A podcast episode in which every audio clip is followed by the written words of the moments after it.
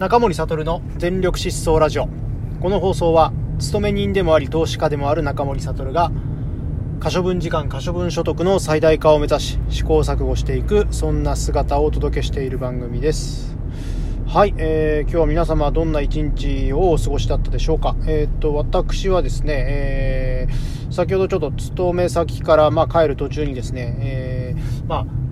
ビーズ電機過去加盟にですね、え立ち寄りまして、えっ、ー、と、ちょっとスマートフォンのケースをですね、え買いました。えっ、ー、と、実はですね、楽天モバイルに申し込んでおりまして、えっ、と、まあ、端末が届いたんですね。それが昨日だったんですけれども、えっ、と、その端末をですね、まあ、守るケースが欲しいなっていうことで、え立ち寄ったっていうところなんですけれども、ついでに私が今愛用している iPhone のですね、えーカバーというか、あの、バンパーもですね、えー、かなり劣化してきているのにですね、最近気になりまして、まあ、ついでに変えちゃおうということでですね、えー、そちらの方も変えて、新しく、まあ、ケース、スマホケースをですね、2つ買って、えー、実家に立ち寄ってですね、今来ておりますという感じですね。で、今日はですね、えっと、なんていうんですかね、まあ、これからのその勤め人としてのそのあり方みたいなですね、そんなまあ話というか、まあ、考えをしていきたいなというふうに思うんですけれども、えっ、とですね、まあ、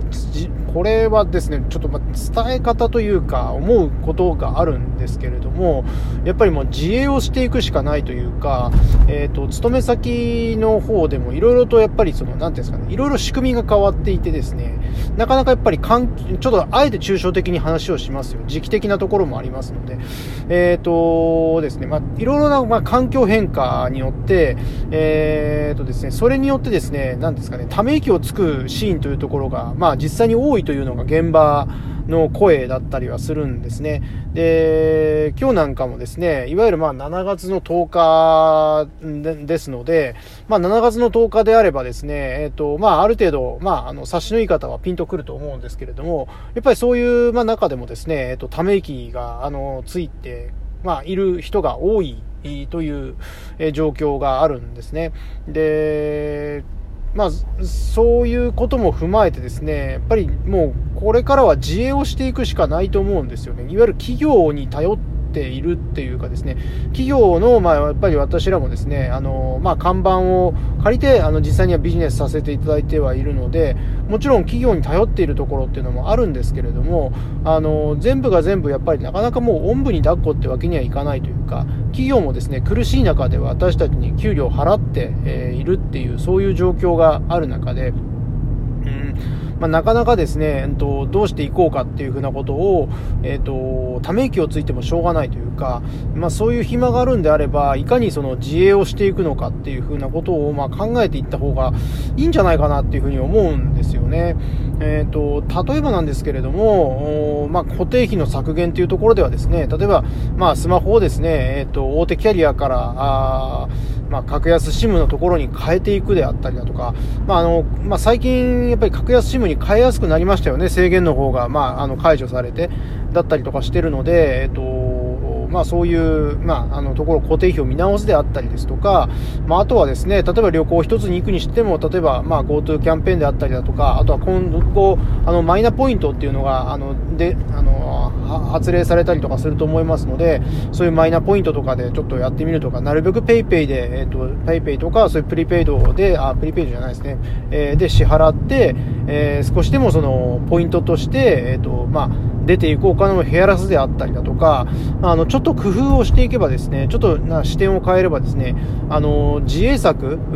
はいくらでもあると思うんですよね。なので、そういう、なんていうんですかね、その、まあ、落ちているお金を拾うというかですね、えー、降ってくるお金が、まあ、例えば、まあ、給料というふうに例えるのであれば、もう降ってくるお金をですね、えー、増や、増やしていく増やそうと努力するというのに、ある程度、まあ、限界であったりだとかをもしも感じているのであれば、もちろん、あの、最大限なのの努力によって、えっ、ー、と、給料を増やしていく、まあ、降っていくお金を増やしていくということは非常に、まあ、美しいことでもありますし、それが本当に素晴ら、あの、自分も、やっぱりそこっていうのはやっぱりやっていくべきだと思うんですけれども、一方で、なかなかそこの部分について、あの、費用対効果っていうところ、まあ、努力に対する、まあ、戻りっていうところがなかなか得づらくなっているるという風な状況があるのであれば、やっぱりあとはですね、その、まあ、下、足元を見てですね、まあ、大資本であったりですとか、国っていうのが、まあ、やっぱりそのばらまいている、まあ、お金を、もうなお金の中で自分が拾えるお金はどこなんだっていうふうなことを、まあ、やっぱりその、まあ、血眼になって探してそれをしっかりと、まあ、しゃがんで拾うっていうふうなあ行為っていうのが必要なんじゃないかなっていうふうには思うんですけれどもどうなんですかね？あの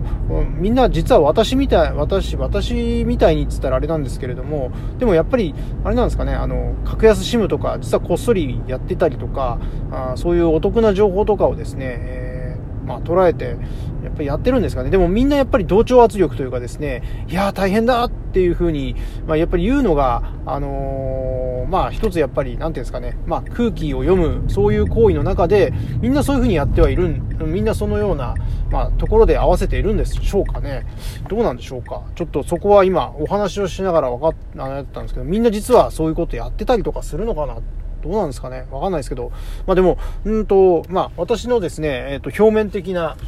あのー、まあ、なんですかね、まあ、解釈というか、あの、見た、見た様子を見ると、やっぱりそのため息をついていて、えー、いる人が多い中で、うんと、ため、それが単純にその、まあ、ポーズというか、ファッションため息なのか、あであればいいんですけれども、そうじゃなくて、え、ー、と、なんだ、あの、そうそうではなそうでないのであればいいんですけれども、えーと、フファッションため息だったらいいんですけれどもあの本ガチなため息であればそんなため息をつく暇があるんであれば何かしら、あのまあ、落ちてる金を拾う行為をですね取っていった方がいいんじゃないかなっていうふうに思いますしもしもしそういう方法が、まあ、なるべくあの、わからないんであれば、まあ、私の知っていることであれば、いろいろ伝えられる、伝えていかなきゃいけないなっていうふうなこともちょっと思ったりとかしましたっていう、そんなお話でした。はい、えー、それではですね、今日もこういったところでお開きにしてまいりたいと思います。えー、見返りを求めず、人に優しく、